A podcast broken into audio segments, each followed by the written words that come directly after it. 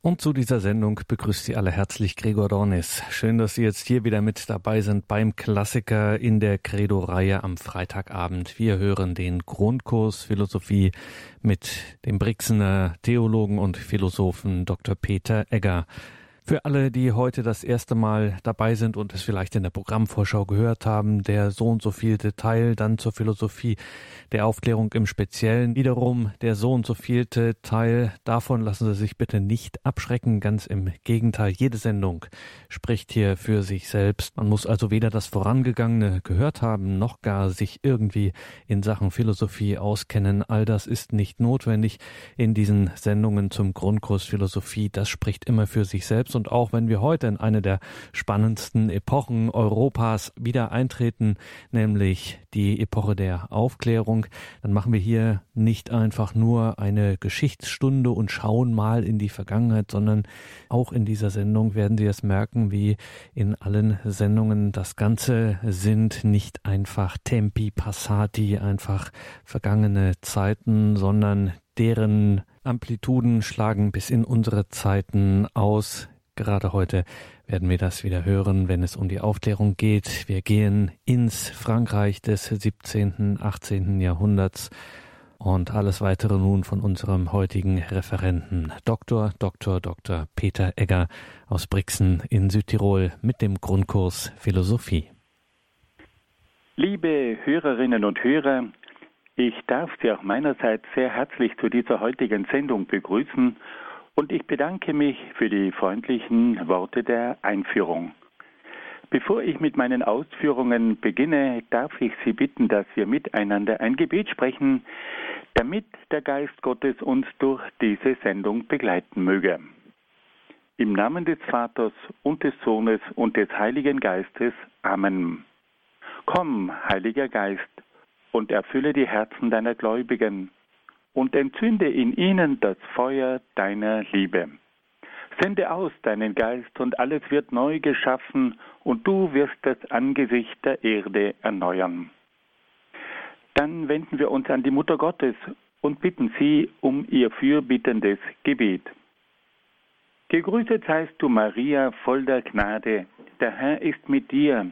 Du bist gebenedeit unter den Frauen und gebenedeit ist die Frucht deines Leibes, Jesus. Heilige Maria, Mutter Gottes, bitte für uns Sünder, jetzt und in der Stunde unseres Todes. Amen. Dann wenden wir uns auch an die Engel und bitten sie um ihren Schutz und um ihr Geleit. Engel Gottes, unsere Beschützer, denen des höchsten Vaterliebe uns anvertraut hat, erleuchtet, beschützt, regiert und leitet uns. Amen. Und schließlich wollen wir uns noch an einige Heilige und Selige wenden, die sich in besonderer Weise mit philosophischen Fragen aus christlicher Sicht beschäftigt haben. Heiliger Augustinus, bitte für uns. Heiliger Thomas von Aquin, bitte für uns.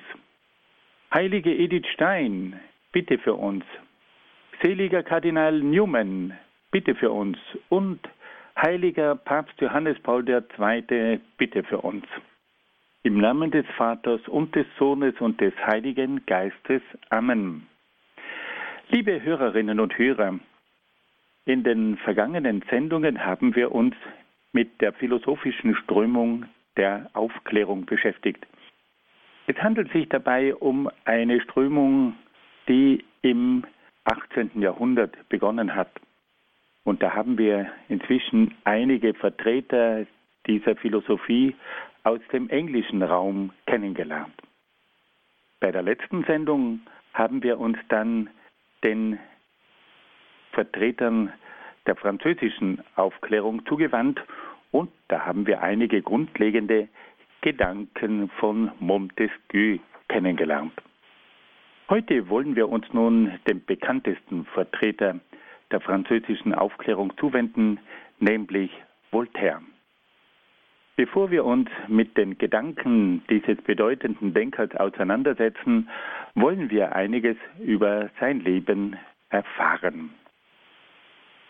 Voltaire wurde 1694 als Sohn eines königlichen Notars und einer Adeligen in Paris geboren.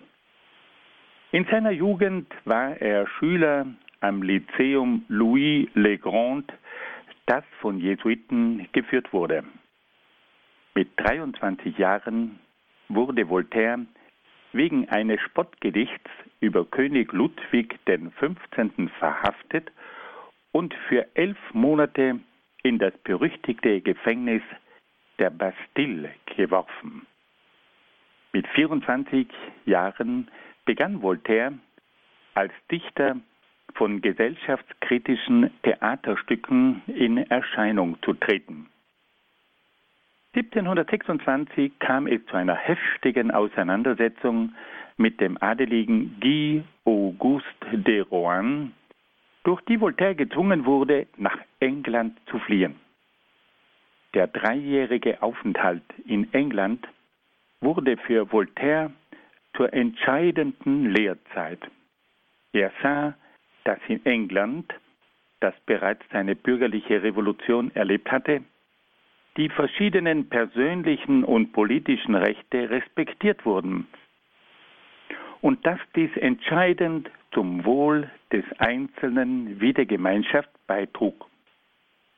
Nach seiner Rückkehr aus England schrieb Voltaire in Frankreich seine berühmten Briefe über die Engländer, in denen er die Freiheit in England der Unterdrückung und Korruption in Frankreich gegenüberstellte. Nach der Veröffentlichung dieser Briefe drohte ihm wieder das Gefängnis der Bastille. Voltaire begab sich nun in den Schutz der Markgräfin de Châtelet und begann auf deren Schloss Theaterstücke und Romane zu schreiben. Diese dienten ihm als Kampfmittel zur Anprangerung der politischen und kirchlichen Zustände. Nach dem Tod der Markgräfin zog Voltaire im Jahr 1750 an den Hof des preußischen Königs Friedrich II., mit dem er bereits seit vielen Jahren in brieflichem Kontakt stand. Im Schloss von Sanssouci in Potsdam bei Berlin war Voltaire der Mittelpunkt der königlichen Gesellschaft. Doch wegen einer Satirendichtung und nicht einwandfreier Geldgeschäfte kam es zum Zerwürfnis mit Friedrich II. Voltaire verließ den preußischen Königshof und zog in das Elsass. 1758 begab er sich nach Ferney in der Schweiz. In den folgenden Jahren wurde Ferney am Genfersee zu einem geistigen Zentrum, in das Menschen aus allen Schichten und aus allen Ländern kamen. Voltaire versuchte vielen Menschen zu helfen, die ihn um seinen Rat und seine Unterstützung baten. In dieser Zeit fiel auch seine Mitarbeit an der Enzyklopädie an jenem Universallexikon von Diderot und d'Alembert, für die er mehrere Beiträge verfasste. In diesen Jahren kam es auch zu einer Auseinandersetzung mit Jean-Jacques Rousseau, die schließlich zum Bruch zwischen den beiden Philosophen führte. 1778 konnte Voltaire nach 28-jähriger Abwesenheit nach Paris zurückkehren, wo er frenetisch gefeiert wurde. Wenige Monate nach seiner Rückkehr starb Voltaire 1778 in Paris. Diese Biografie von Voltaire lässt uns schon einen tiefen Einblick gewinnen in das bewegte Leben dieses Mannes. Er war von seinem Wesen her ein revolutionärer Geist. Und er legte es mit den Großen seiner Zeit an. Und er war ein Mann, der große Fähigkeiten hatte, um durch seine dichterischen Leistungen und durch seine Romane und durch seine Theaterstücke die Menschen von seinen Ideen zu überzeugen und für seine Ideen zu gewinnen. Nun wollen wir uns ganz kurz einigen grundlegenden Gedanken und Aktionen von Voltaire zuwenden. Das erste Anliegen von Voltaire war die Kritik am Absolutismus. Wir haben gehört, dass Frankreich schon seit längerer Zeit eine absolutistische Herrschaft hatte. Der König hatte also eine absolute Herrschergewalt und konnte ohne jede Mitbeteiligung des Volkes regieren. Es kam aber auch zur Unterdrückung der andersdenkenden Menschen. Es gab keine persönliche Freiheit. Es gab kein Mitspracherecht. Die unteren Klassen waren auch gesellschaftlich und wirtschaftlich schlecht gestellt. Die Zustände waren also von größter Ungerechtigkeit. Und gegen diesen Absolutismus kämpfte nun Voltaire. Voltaire brachte in vielen Theaterstücken, Romanen und Pamphleten, das sind also Kampfschriften, seine Kritik am Ancien Regime, am alten Regime, an der Herrschaft des Absolutismus zum Ausdruck. Er kritisierte den Mangel an Freiheit. Er kritisierte die Schutzlosigkeit der Bürger gegenüber der Willkür des absolutistischen Staates sowie gegen die Korruptheit des Adels. Das war also sein großer Lebensauftrag. Er bekämpfte den Absolutismus und setzte sich ein für die Freiheit und für die Demokratie. Ein zweiter Schwerpunkt bei Voltaire war auch seine Kritik an der Kirche. Er klagte die Kirche an, dass sie mit ihren Geboten und Verordnungen die Menschen unterdrücke. Er warf der Kirche vor, dass sie die Menschen mit unerlaubten Mitteln zwinge, ihren Glauben anzunehmen. Er prangerte die Kirche an, dass sie die Menschen zum Aberglauben und zum Fanatismus verführe. Er wetterte gegen die Kirche, weil sie das ungerechte politische System unterstütze.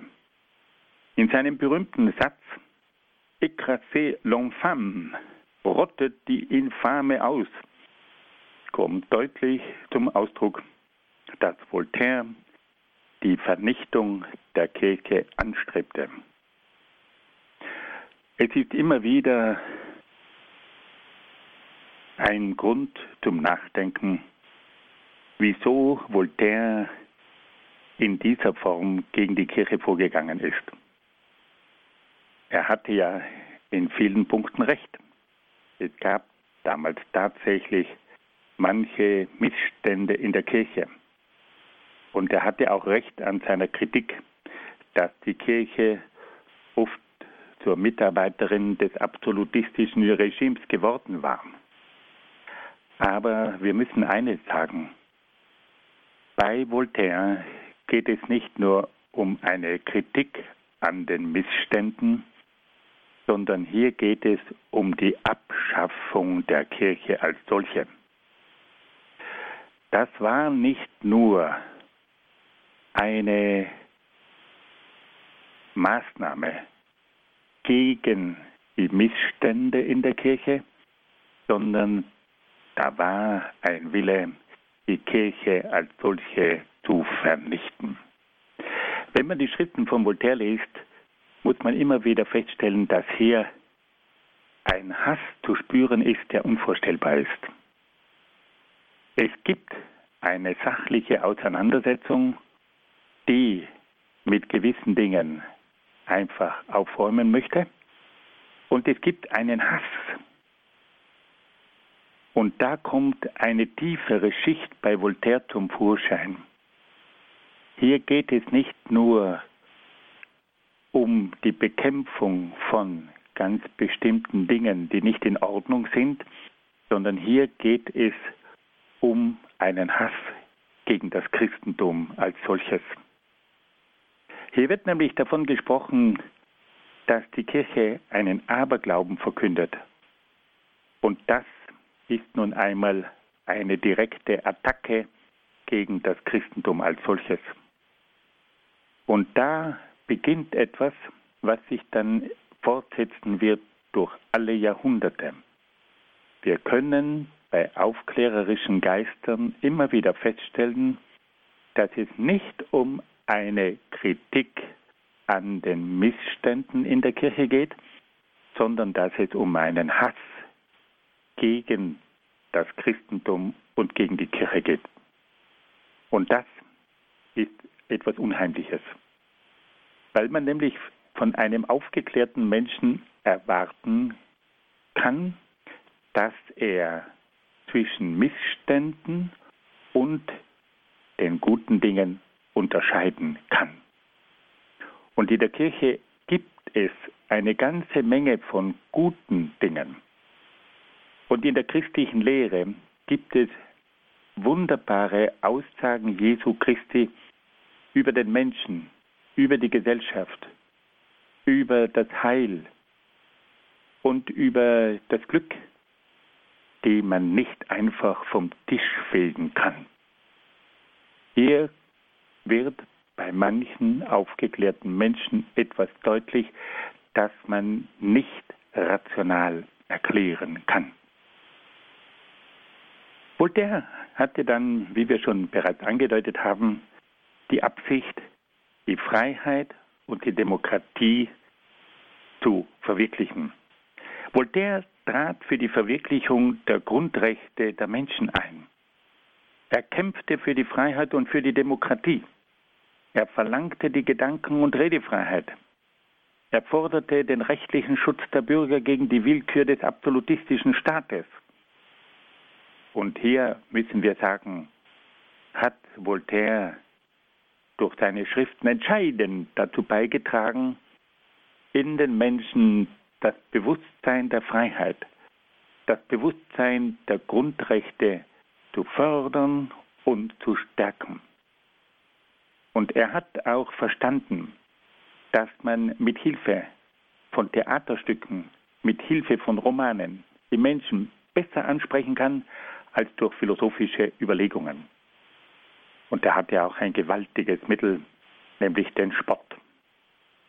Es gibt wohl kaum einen Denker, der so sehr den Spott als Waffe eingesetzt hat.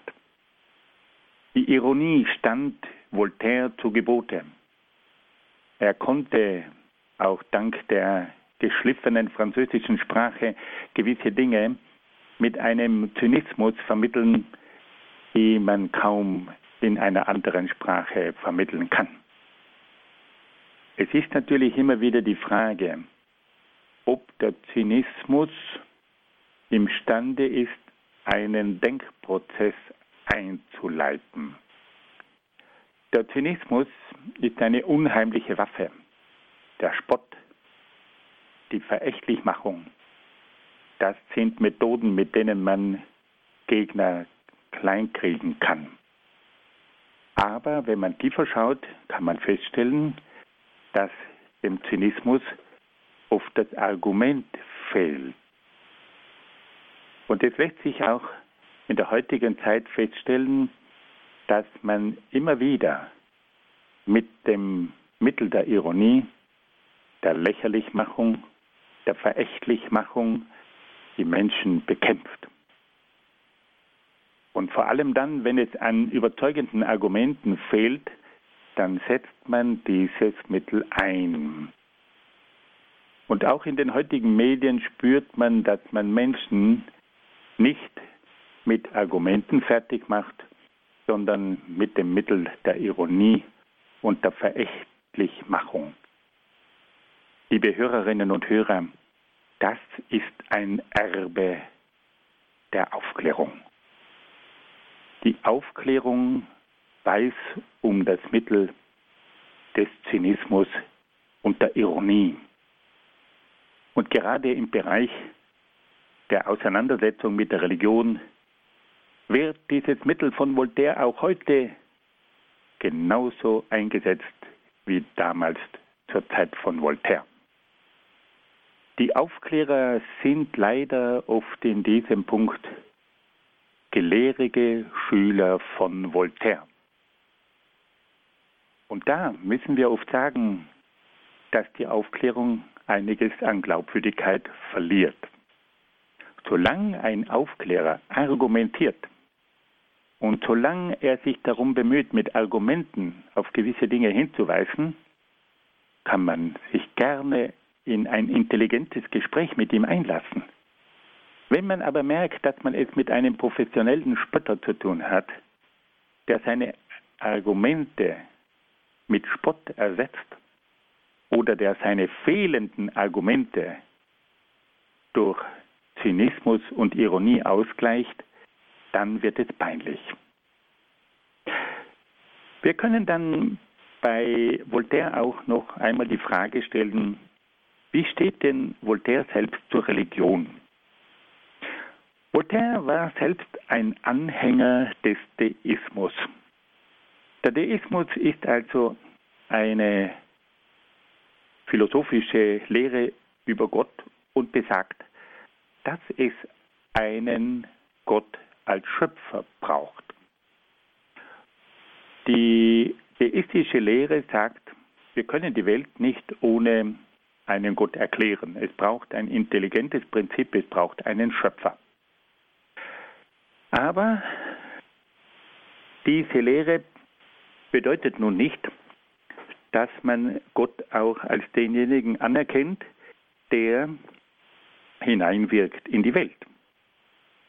Gott hat die Welt geschaffen und sich dann von der Welt verabschiedet. Er ist wie ein Uhrmacher, der eine Uhr herstellt und diese Uhr wird dann verkauft und es besteht dann keinerlei Verbindung mehr zwischen dem Uhrmacher und der Uhr. Und so ähnlich schildert also auch der Deismus die Funktion Gottes. Gott ist Schöpfer, aber eben nicht mehr. Und dieser Schöpfergott hat dann auch keinen Einfluss mehr auf die Welt. Es gibt keine Verbindung mehr zwischen diesem Gott und der Welt. Der Mensch kann diese Ordnung von diesem Uhrmachergott erkennen und sich daran halten, aber es ist nicht so, dass er gegenüber Gott eine Verpflichtung hat. Voltaire war also ein Mensch, der an einen Schöpfergott geglaubt hat. Und zu diesem Glauben an den Schöpfergott war er durch sein Studium der Kosmologie und der Physik von Newton gelangt. Voltaire war durch diese Auseinandersetzung und Beschäftigung mit der Physik von Newton zu einer großen Ehrfurcht gegenüber dem Schöpfer des Universums gelangt. Er trat für die natürliche Religion der Vernunft ein, aber er lehnte jede Offenbarungsreligion und jede kirchliche Institution ab. Voltaire war also ein gottgläubiger Mensch. Er war auch von einer tiefen Ehrfurcht gegenüber dem Schöpfergott erfüllt, aber er glaubte nicht an eine Offenbarung Gottes. Und er stand den sogenannten Offenbarungsreligionen sehr kritisch gegenüber. Und er bekämpfte auch die Institutionen beziehungsweise auch die Kirche dieser Offenbarungsreligionen. Voltaire war dann auch ein Vertreter der Toleranz. Und er forderte immer wieder die Toleranz unter den einzelnen Religionen und auch Konfessionen. Es war ihm bewusst geworden, dass man eine Welt nur dann aufbauen konnte, wenn sich die Religionen mit Toleranz begegnen. Und er forderte auch die Toleranz unter den Konfessionen, also unter den verschiedenen Gruppierungen derselben Religion. Also konkret die Toleranz zwischen Katholiken, Protestanten, Calvinern und so weiter. Auch das war ihm ein Anliegen. Es ist aber auch hier wieder diese eigenartige Zwiespältigkeit bei Voltaire festzustellen. Er war auf der einen Seite ein Vertreter der Toleranz, und das ist ein ganz wichtiges Anliegen, auch in der heutigen Zeit. Aber gleichzeitig war er dann wieder selbst auch in einer ungeheuren Weise intolerant. Wenn es um das Christentum und um die Kirche ging, da konnte er in einer Weise spotten und ironisieren, dass man sich die Frage stellen muss, wo blieb da die Toleranz? Wenn man wirklich die Toleranz predigt, dann muss es doch möglich sein, dass man sagt, du hast diesen Glauben, ich habe jenen Glauben, ich habe einen Glauben, du hast keinen Glauben. Das wäre dann im tiefsten Sinne Toleranz. Aber man kann nicht die Toleranz predigen, wenn man gleichzeitig sich dann wieder verächtlich über die Religion und über die Kirche äußert. Auch hier ist wiederum diese Zwiespältigkeit der Aufklärung zu beobachten.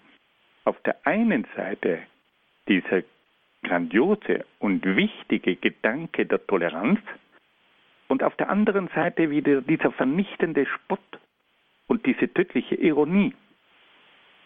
Das ist etwas, das wir auch in der heutigen Zeit immer wieder beobachten können.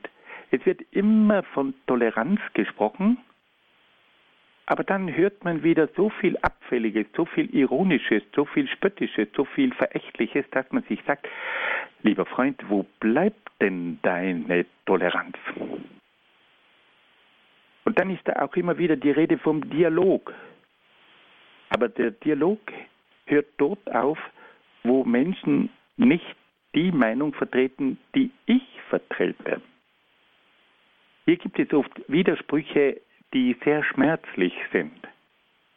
Man redet von der Toleranz, man redet vom Dialog, man redet vom Pluralismus, man fordert das, aber man löst es selbst nicht ein.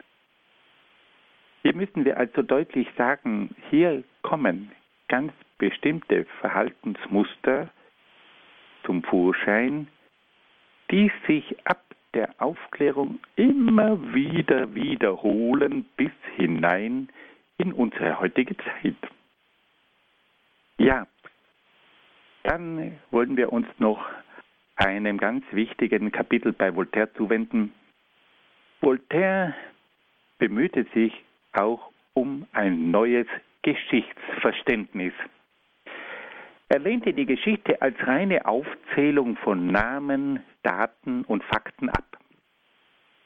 Voltaire war der Ansicht, dass es beim Studium der Geschichte darauf ankomme, die verschiedenen geistigen und gesellschaftlichen Bewegungen zu ergründen, die für das geschichtliche Geschehen verantwortlich sind. Liebe Hörerinnen und Hörer, das ist etwas ganz, ganz Wichtiges. Wenn man die Geschichte studiert, kann man sich nicht darauf beschränken, bestimmte Namen, Jahreszahlen und Fakten zu lernen. Man kann die Geschichte nur verstehen, wenn man die geistigen Hintergründe kennt. Man kann die Geschichte nur verstehen, wenn man über die gesellschaftlichen Bewegungen Bescheid weiß. Wenn wir zum Beispiel die französische Revolution studieren, dann können wir nicht sagen, die französische Revolution hat in Frankreich im Jahr 1789 stattgefunden. Was hat denn dazu geführt, dass es zur französischen Revolution gekommen ist?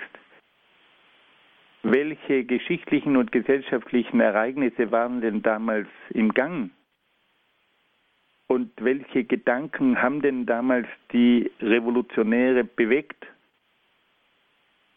Was für eine Vorstellung von einer neuen Gesellschaft hatten denn diese verschiedenen Denker und diese verschiedenen Politiker und Revolutionäre? Das ist Geschichte. Und da hat nun Voltaire ein ganz großes Verdienst erworben, indem er die Geschichte mit der Philosophie verbunden hat. Und er wird, auf diese Weise wurde er zu einem der Begründer der modernen Geschichtsphilosophie. Diese Philosophie, die fragt sich nach den geistigen, nach den soziologischen Hintergründen.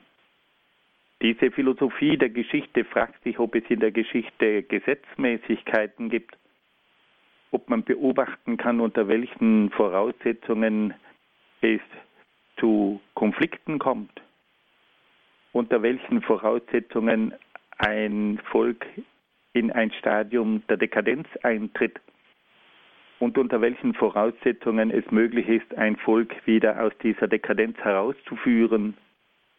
Das alles sind höchst interessante Überlegungen. Und erst durch die Geschichtsphilosophie ist es möglich, aus der Geschichte wirklich etwas zu lernen. Das alles verdanken wir Voltaire.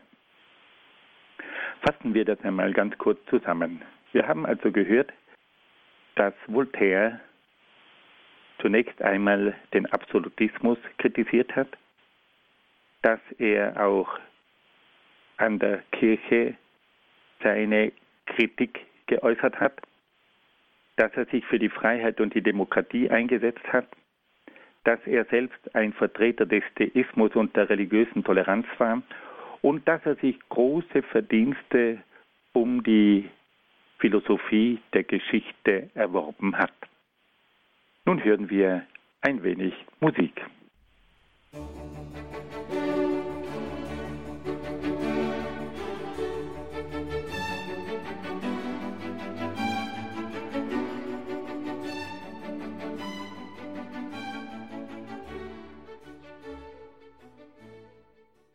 Liebe Hörerinnen und Hörer, wir wollen nun mit unseren Betrachtungen über die Philosophie von Voltaire fortsetzen. Und da kommen wir nun zu einem ganz interessanten Kapitel, nämlich zu seiner Mitarbeit an der sogenannten Enzyklopädie. Bei der Enzyklopädie handelte es sich um ein Universallexikon, das von verschiedenen aufklärerischen Philosophen in einer jahrzehntelangen Arbeit erstellt wurde. Wir werden dann auf diese Vertreter der Enzyklopädie noch etwas genauer eingehen. Voltaire war also auch ein Mitarbeiter dieser Enzyklopädie, dieses Universallexikons und hat mit Hilfe von verschiedenen Beiträgen versucht, auch über dieses Universallexikon an die Menschen heranzutreten. Viele, viele gebildete Menschen haben damals dieses Universallexikon der Enzyklopädie gekauft und haben dann in diesem Werk über verschiedene Dinge nachlesen können. Die Beiträge von Voltaire zeichneten sich durch ihre elegante und treffsichere Formulierung aus. Und die haben nun auch dazu beigetragen, dass die Gedanken von Voltaire über dieses Universallexikon in breiteste Kreise vorgedrungen ist. Schließlich müssen wir auch noch über die letzte Phase von Voltaire sprechen. Und da müssen wir sagen, dass Voltaire in seinen späteren Jahren von einem tiefen Pessimismus erfasst worden ist. Infolge der vielen Enttäuschungen und Verfolgungen, die er erlebt hatte, aber auch unter dem Eindruck der vernichtenden Erdbebenkatastrophe von Lissabon, bei der 40.000 Menschen ums Leben gekommen sind, sowie unter dem Eindruck des Siebenjährigen Krieges verfasste Voltaire sehr pessimistische Zeilen. Sein Pessimismus kam vor allem in seiner bekannten Novelle Candide zum Ausdruck. Sie ist voll Spott gegenüber der Vorstellung von Leibniz und von seiner sogenannten besten aller Welten. Wir müssen hier ganz kurz darauf hinweisen, dass der große deutsche Philosoph Leibniz einmal in seinen Büchern und Schriften die Meinung vertreten hatte, dass diese Welt die beste aller Welten sei. Leibniz hat das damit begründet, dass er sagte, wenn die Welt wirklich von Gott erschaffen worden ist, dann kann es nur die beste aller Welten sein, weil Gott in seiner Allmacht nicht etwas schaffen kann, das nicht seinem absoluten Wesen entspricht. Und deswegen nannte Leibniz diese Welt die beste aller Welten. Und diese Aussage von Leibniz war immer wieder Gegenstand der Kritik und auch des Spottes. Auch Arthur Schopenhauer, der Begründer des Pessimismus, der hat sich immer wieder über diese Äußerung von Leibniz lustig gemacht. Aber bereits Voltaire hat in seinem Werk Candide diese beste aller Welten kritisiert. Und er hat gesagt, im Grunde genommen ist doch diese Welt eine unheimlich schlechte Welt. Es ist immer wieder eine Frage, wie es möglich sein kann, dass Kritiker, Revolutionäre am Ende ihres Lebens plötzlich zu großen Pessimisten werden. Der Pessimist sagt also, dass diese Welt eine Pessima ist, die schlechteste aller Welten. Und wie kommt es nun dazu, dass ein Mann der mit einer solchen Intelligenz die Missstände kritisiert hat, der sich aufgemacht hat, diese Welt zu verändern, am Ende seines Lebens in einer solchen Enttäuschung strandet. Was fehlt einem solchen Denker, der klar erkannt hat, wo die Missstände sind und der sich bemüht hat, mit aller Kraft diese Gesellschaft zu verändern. Da müssen wir wohl sagen, dass eine Philosophie, die nur mit Hilfe des Menschen die Welt zu verändern trachtet, letztlich scheitern muss. Weil nämlich der Mensch in seinem tiefsten Wesen immer etwas Unerlöstes hat. Und dieses Unerlöste kann man nicht mit Hilfe der Philosophie bewältigen. Es ist immer wieder interessant, dass alle Versuche, eine perfekte Welt ohne Gott aufzubauen, letztlich scheitern. Weil nämlich die Philosophie etwas nicht bewältigen kann, und das ist die Unerlöstheit des Menschen. Man kann die gesellschaftlichen Verhältnisse noch so sehr ändern, man kann noch so perfekte Gesetze aufstellen, aber an einer Tatsache kommt man nicht vorbei, dass das Unheil im Menschen selber sitzt. Und das kann man nicht nur mit Aufklärung verändern. Man kann die Menschen informieren, dass sie nicht trinken sollen. Sie wissen es, aber sie tun es trotzdem. Man kann die Menschen darüber informieren, dass sie verschiedene Laster nicht praktizieren sollen, die ihre Gesundheit zerstören, aber sie tun es trotzdem. Sie kommen nicht los, sie sind unerlöst. Und da gibt es noch eine ganze Menge von Dingen. Es gibt eine Unerlöstheit im Geist. Es gibt eine Unerlöstheit im sozialen Verhalten. Es gibt eine Unerlöstheit im sinnlichen Bereich. Und diese Unerlöstheit kann von der Philosophie nicht bewältigt werden. Hier braucht es etwas ganz anderes. Hier braucht es die Erlösung von Seiten Gottes. Und deswegen kommen immer wieder diese Denker, die sich bemühen, die Welt zu verändern, und an den Menschen appellieren, kommen immer wieder letztlich drauf, dass alles das nicht ausreicht. Wenn wir uns da den alten Platon anschauen, diese berühmte Büste von Platon, da sehen wir, dass dieser Mann, der versucht hat, eine ideale Welt zu schaffen, dass dieser Weltmensch plötzlich sehr nachdenklich wird.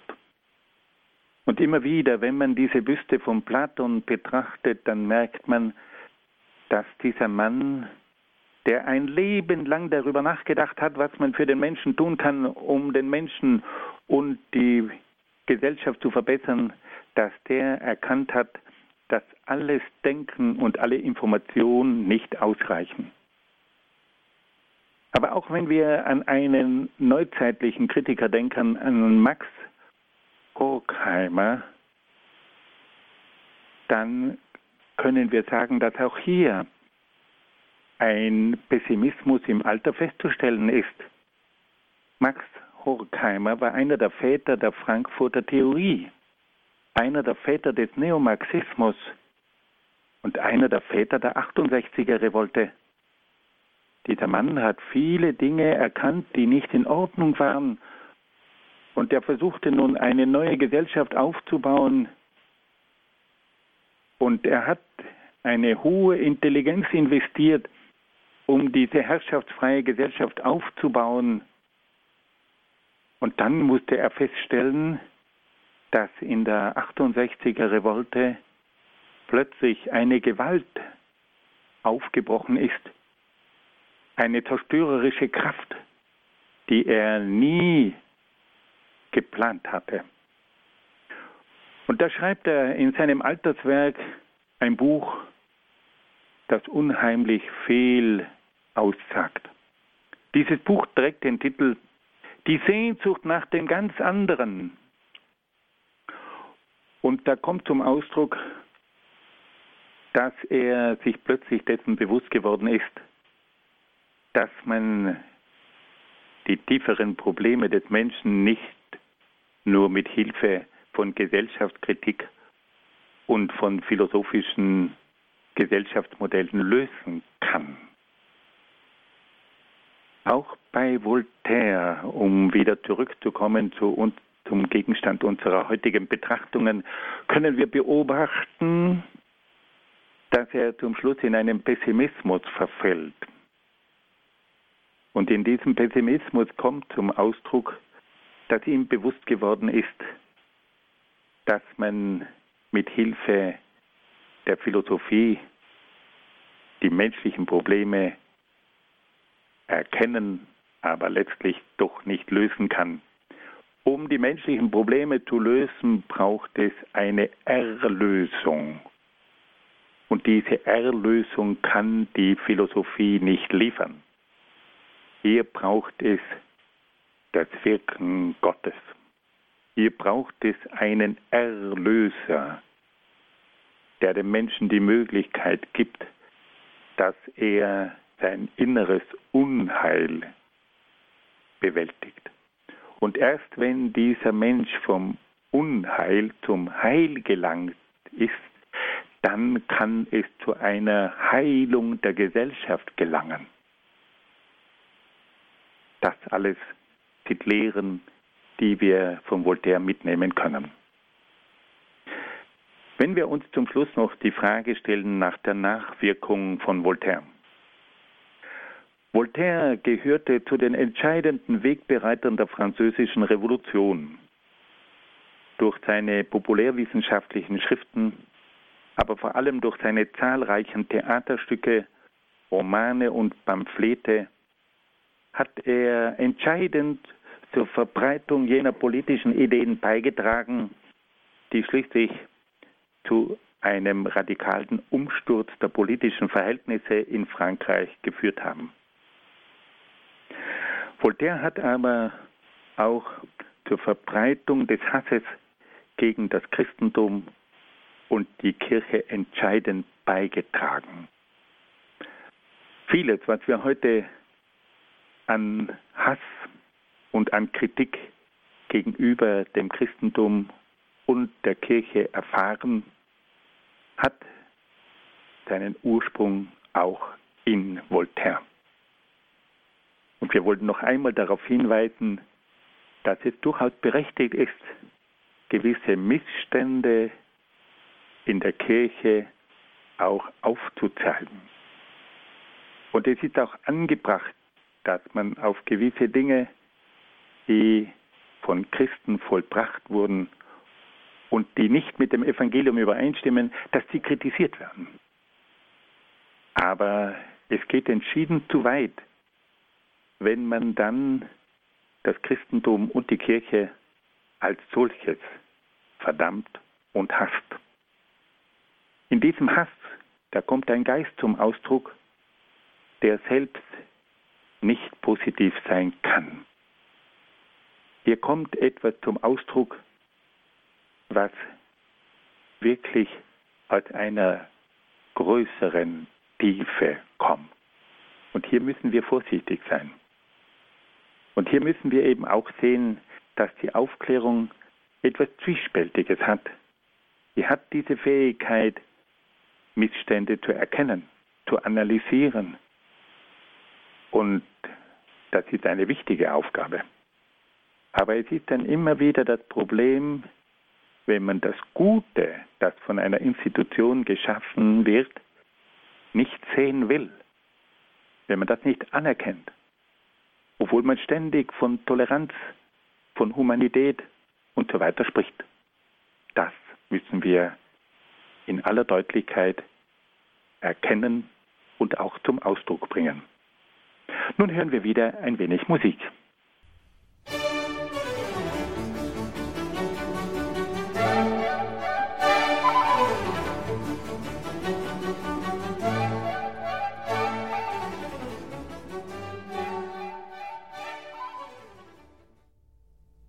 Liebe Hörerinnen und Hörer, wir wenden uns nun einigen weiteren Vertretern der französischen Aufklärung zu. Und da kommen wir nun zu den sogenannten Enzyklopädisten. Wer waren diese Enzyklopädisten?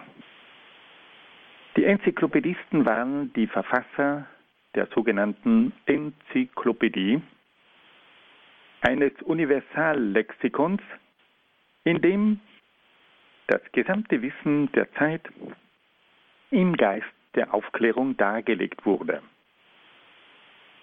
Die Enzyklopädie sollte ein vernünftig durchdachtes Wörterbuch der Wissenschaften, der Künste und der verschiedenen Gewerbe sein.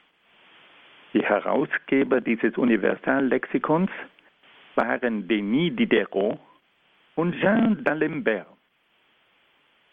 An der Enzyklopädie arbeiteten 160 Fachleute mit, darunter führende Philosophen der Aufklärung wie Montesquieu, Voltaire, Rousseau, Holbach, Condorcet und so weiter.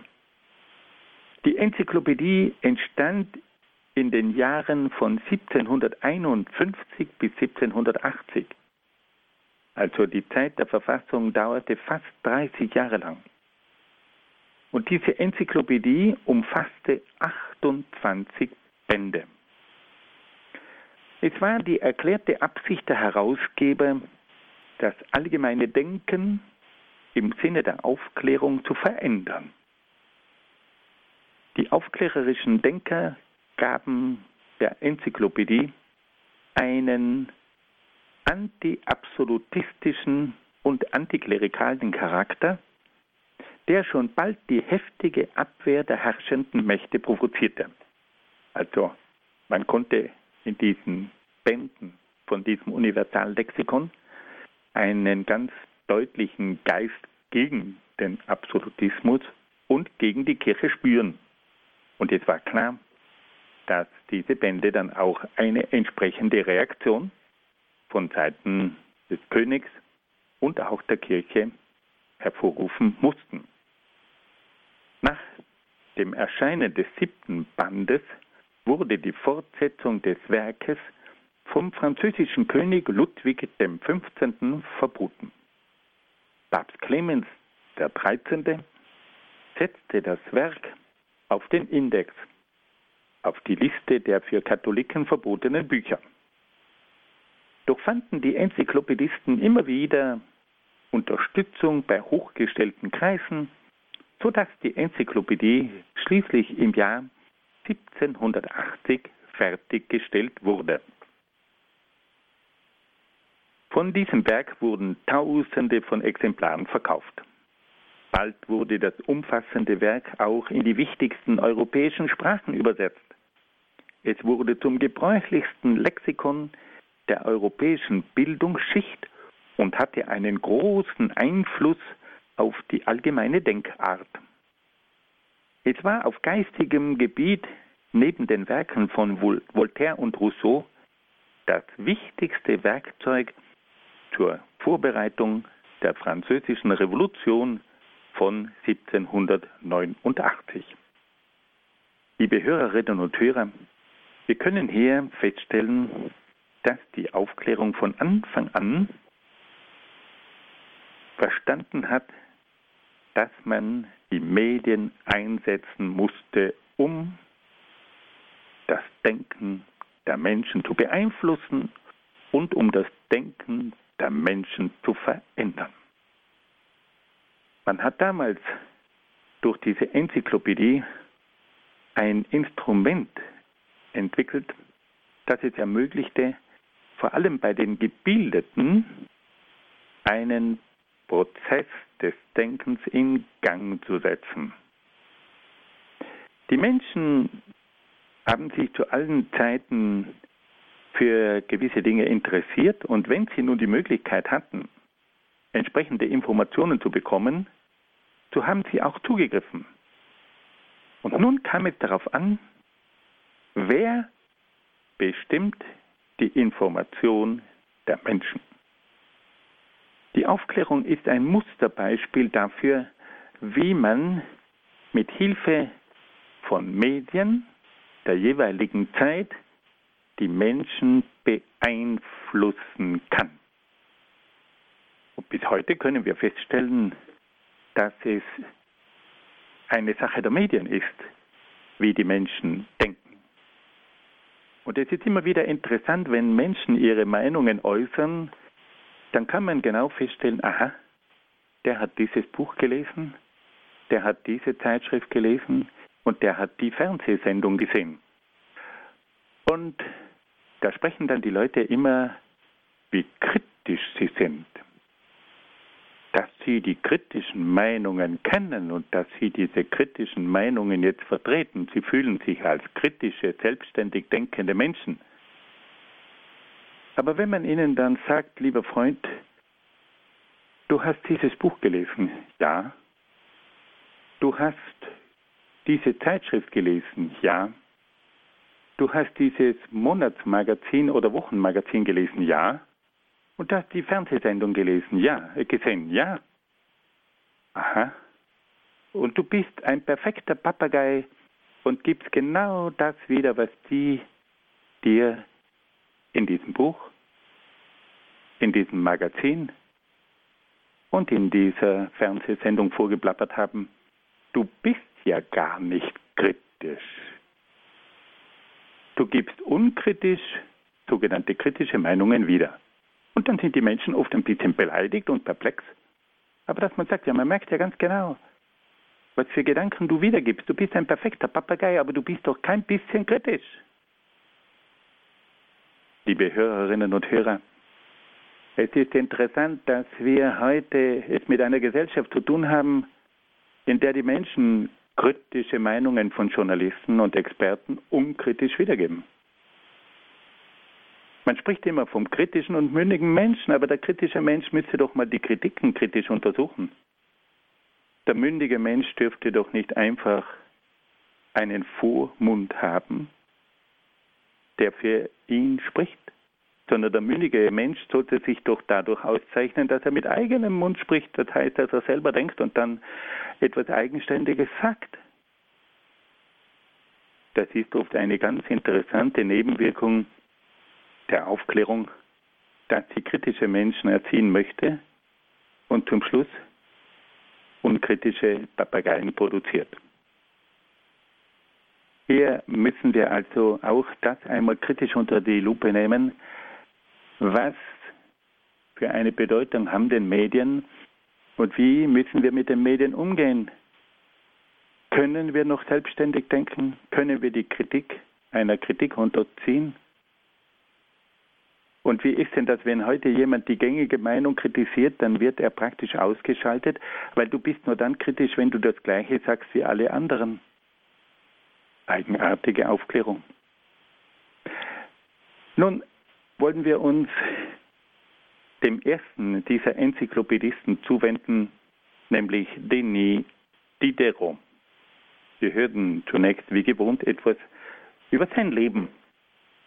Denis Diderot wurde 1713 als Sohn einer Handwerkerfamilie in Longres geboren. In seinen Jugendjahren studierte er bei den Jesuiten in Longres und in Paris. Er wollte zunächst selbst Jesuit werden, änderte dann aber seine Pläne und studierte Literaturwissenschaften in Paris. Anschließend arbeitete er als freier Schriftsteller und als Übersetzer.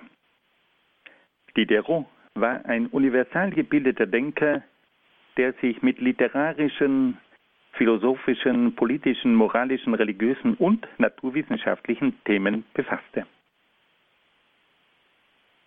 Im Jahr 1747 wurde er zusammen mit D'Alembert zum Direktor und Herausgeber der Enzyklopädie. Nach der Herausgabe eines philosophischen Werkes, in dem er verschiedene christliche Lehren massiv in Frage stellte, wurde Diderot in der Festung von Vincennes eingesperrt, aber nach einigen Monaten wieder freigelassen. Anschließend widmete sich Diderot mit ganzer Kraft der Herausgabe der Enzyklopädie.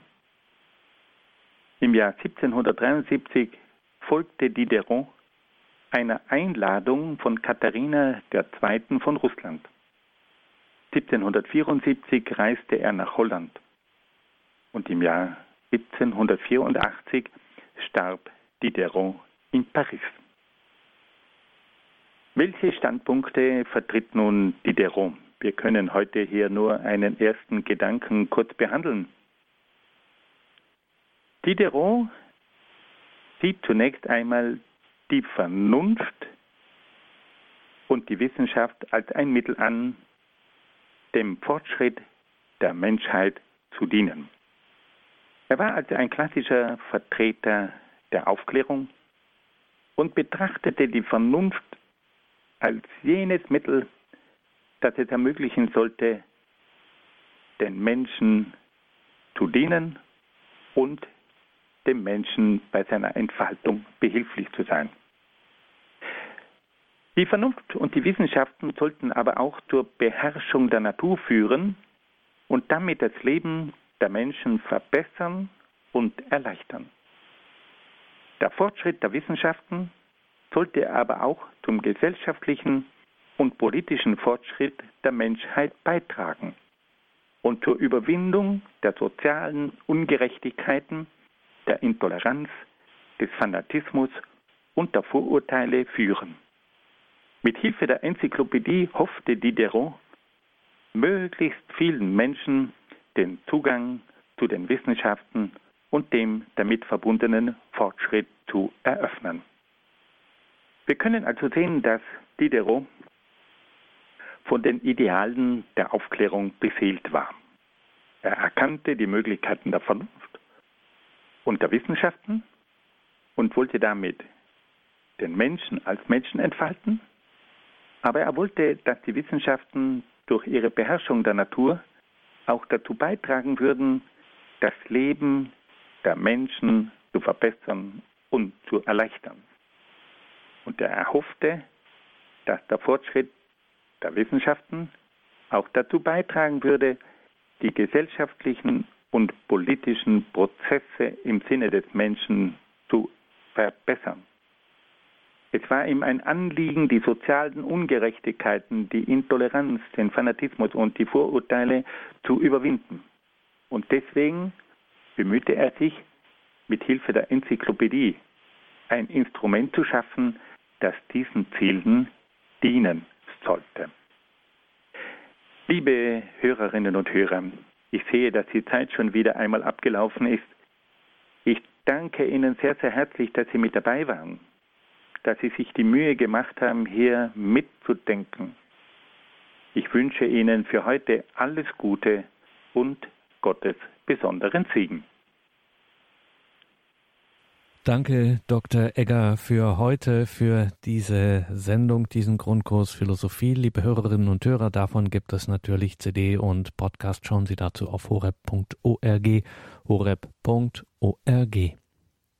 Wir beten jetzt um 21.40 Uhr die Komplet, das Nachtgebet der Kirche. Bleiben Sie dran, beten Sie mit uns in der Gebetsgemeinschaft von Radio Horeb und Radio Maria. Danke für Ihre Verbundenheit. Ein besonderes vergelt's Gott vor allem dafür, dass Sie diese unsere Arbeit überhaupt möglich machen. Dass es diese Gebetsgemeinschaft von Radio Horeb und Radio Maria gibt, verdanken wir ausschließlich Ihren Spenden. Da gibt es nichts, was sonst noch finanziell dazu käme. Es sind Ihre Spenden, es ist Ihr Radio. Danke allen für Ihr Gebet, für Ihr Opfer, für Ihre Spende. Mein Name ist Gregor Dornis. Ich wünsche Ihnen allen einen gesegneten Abend und eine behütete Nacht.